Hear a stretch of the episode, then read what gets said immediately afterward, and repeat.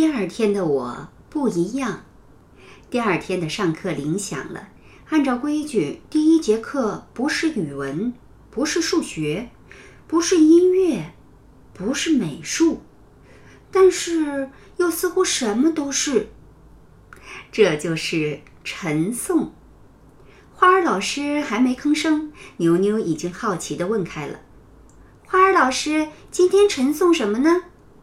花儿老师的眼睛闪着光，他微笑着环顾了一下面前的孩子们，每个同学都感到花儿老师那喜悦的目光，就像春天的阳光，一下落到了自己的身上。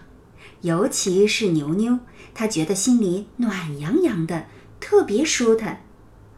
在花儿老师的操作下，电子屏幕上出现了一张图：嫩绿的草地，瓦蓝的天空，图上还有几行字，就是这一天的晨诵诗。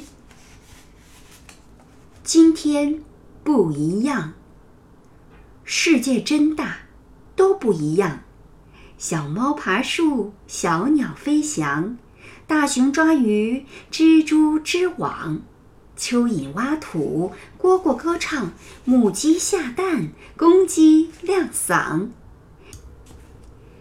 溪流弹琴，大山高昂，小草青翠，花朵芬芳。太阳、月亮，白天晚上，小小萤火，可我也棒。努力读书，心灯点亮，天地之间，我要发光。花儿老师自己读了一遍。读这首诗的时候，花儿老师神采飞扬，眼里就像有星星在闪动，亮晶晶的。随着朗读，花儿老师偶尔还会自然地做出各种动作，有时像在指点大家看那些不一样的事物，有时就像一只萤火虫在自豪地飞翔。后来，当读到“小小萤火，可我也棒”，努力读书，心灯点亮，天地之间，我要发光时，花儿老师又改了词，改成了“小小萤火，我们都棒”，努力读书，心灯点亮，天地之间，我们发光。他和大伙儿一起读着。读得那么骄傲，似乎真的正在发光。再后来，花儿老师请同学单独读，一位举手的同学被点名起来读了。这位同学读得很好，花儿老师就把这位同学的名字也放到了诗里。这位同学是谁呢？就是牛牛呢。所以，花儿老师读到那句时，就变成了“小小萤火，牛牛也棒”。努力读书，心灯点亮，天地之间，牛牛发光。牛牛激动得满脸发热，心里发烫，浑身发烫。然后花儿老师又邀请同学们：“我们一起读一遍吧。”但这一次，我们都把自己的名字像这样放进诗里来读。越读越美，大家的眼睛就像花儿老师一样，全都闪烁起了小星星。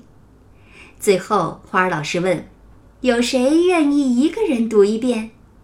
牛牛第一个举手，同时叫道：“花儿老师，我都会背了。”真的吗？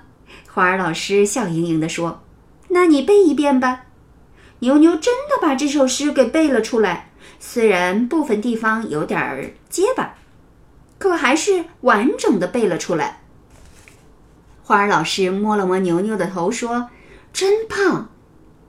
陈颂在最后一遍齐读之中结束了，可牛牛的耳边似乎还流淌着花儿老师同学们的声音，那些声音和音乐声一起在他心上流淌着，到了最后就消失了。哦不，用花儿老师的话说，是和他的心融为一体了。牛牛又体会到了这种冰淇淋融化在肚子里的美妙感觉。可惜，晨诵只是一天的开始，这一天接下去，一连发生了好几件不美妙的事。排队的时候，后面的同学把牛牛的鞋子踩掉了。上完厕所后，牛牛推开门，把另一个班的同学撞倒了。牛牛给安雄看自己削的铅笔，结果把安雄的手指头扎破了。牛牛的心情越来越坏。我好笨呢，他想。我好倒霉呀，他又想。这样想着想着，牛牛觉得面前的这个陌生的学校就变得更陌生起来，而身边的同学也变得陌生起来。他觉得自己孤零零的。可是爸爸妈妈在哪里呢？越想，牛牛的鼻子越酸。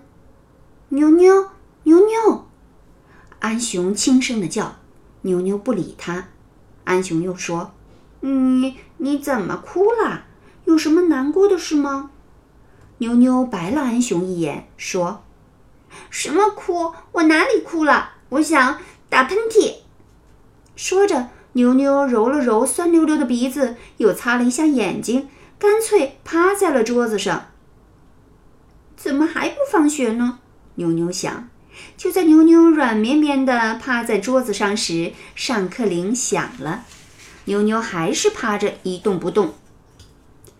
上课铃一响，花儿老师又出现在了讲台上，牛牛仍然一动不动。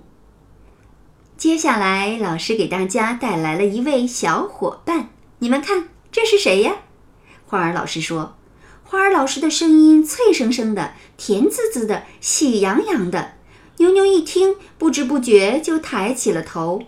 电子屏幕上出现了一个红彤彤的家伙，那是螃蟹吗？雷天龙又说了：“螃蟹最好吃，我最爱吃螃蟹。吃吃吃，又是吃。这个雷天龙真是个馋猫，还不如改名叫雷天猫呢。”牛牛生气地想。换了平时，牛牛肯定会把这句话说出来。可现在的牛牛心情很不好，他就还是没吭声。花儿老师继续问：“你们觉得这只螃蟹的哪个部分最神气？”最威风呢？有同学说是螃蟹的背，大部分同学看着图片都认为是那双大钳子。从图片来看，这双大钳子的确很厉害。哎，大家说的都没错。说到这里，花儿老师轻轻地叹了口气。哎。可我们的这只叫妮妮的螃蟹，尽管有这样的大钳子，却是一只笨螃蟹。花儿老师讲的故事就叫《笨拙的螃蟹》，因为这只叫妮妮的螃蟹有着最笨拙的大钳子。看看妮妮的好朋友章鱼、海龟、水母等动物吧，它们都长得很美丽灵巧。章鱼和水母有柔软的触手，海龟有着鱼一样能游动的鳍。可妮妮呢？它的大钳子特别碍事儿。妮妮和朋友们玩捉泡泡的游戏，别人都捉得很好，可到了妮妮这里，啪！妮妮的大钳子把泡泡扎破了。妮妮和朋友们玩追逐的游戏，别人都跑得很好，可到了妮妮这里，咕咚！妮妮被大钳子绊了个跟头。从坡上滚到坡下，被沙子埋住了。妮妮和朋友们玩起了捉迷藏，别人都躲得很好，可妮妮躲进贝壳里，哗啦！妮妮的大钳子把贝壳碰碎了。特别笨拙，特别丑陋，什么事都做不好。妮妮特别讨厌自己的大钳子，她真希望自己长得和好朋友一样。没有这个碍事儿的大钳子。这时发生了一个意外，章鱼被海草紧紧缠住了。章鱼大喊：“救命！”水母、海龟都围了上去，可他们只能焦急地看着，谁都没有办法。妮妮赶来了，她挥舞起大钳子，咔嚓咔嚓。剪断了那些海草，剪得又轻又快，动作潇洒大方，简直像在跳舞呢。被救的章鱼和朋友们一起欢呼着：“谢谢你，聪明的螃蟹！”听故事的牛牛和同学们也会心地笑了。教室里响起了一片掌声。花儿老师看着同学们问：“亲爱的妮妮们呀，你们还讨厌自己的大钳子吗？满脸笑容的牛牛和其他同学一样，摇着头回答：“不讨厌了。”是的，听完了这个笨拙的螃蟹的故事后，牛牛的心情不知不觉就变好了。花儿老师乐呵呵地说：“那么，就让我们想一想，我们自己最拿手的事情是什么呢？然后你们可以用‘我很不一样’为题，画一画最棒、最独特的自己。回家后，记得把今天我讲的故事和你画的故事讲给爸爸妈妈听哟。”这一天是周日。本来不用上学，因为昨天刚刚开学，大家还很陌生。这个周日就变成了见面日。读完晨诵，听完故事，花儿老师留下了这个像是美术老师布置的作业之后，就宣布放学了。但是花儿老师还在讲台上忙碌着，电子屏幕也依然定格在故事的最后一张图片。笑嘻嘻的妮妮，笑嘻嘻的海螺，笑嘻嘻的海星，笑嘻嘻的小鱼，笑嘻嘻的虾，所有动物都快乐地生活在一起。牛牛一直盯着那幅画，看着看着，舍不得离开。他突然觉得，这个螃蟹妮妮就像冰激凌一样，也和自己融为了一体。和昨天相比，牛牛觉得今天的作业更轻松，因为花儿老师说今天可以在晨诵和故事中任意选择一个作为内容。牛牛选择了晨诵，他在写绘本上画下了一个大大的萤火虫，然后盯着晨诵里的最后一句，一笔一画描了好久，描出了八个字：天地之间。我要发光。